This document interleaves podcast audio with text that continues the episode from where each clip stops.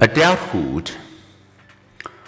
The unfolding of people's adult lives continues across the lifespan. It is, however, more difficult to generalize about adulthood stages than about the life's early years. If you know that James is a one year old and Jamal is a 10 year old, you could say a great deal about each child.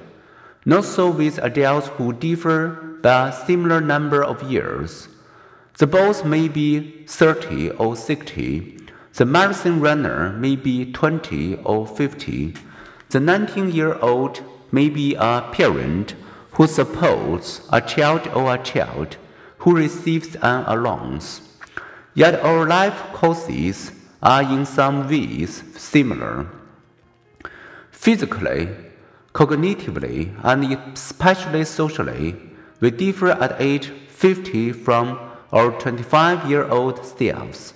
In the discussion that follows, we recognize these differences and use three terms early adulthood, middle adulthood, and late adulthood. Within each of these stages, people will vary widely in physical, psychological, and social development.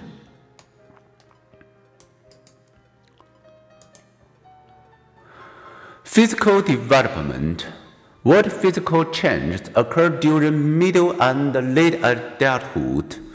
Let the declining daylight after the summer solstice our physical abilities, muscular strength, reaction time, sensory keenness, and cardiac output all begin an almost imperceptible decline in our mid 20s.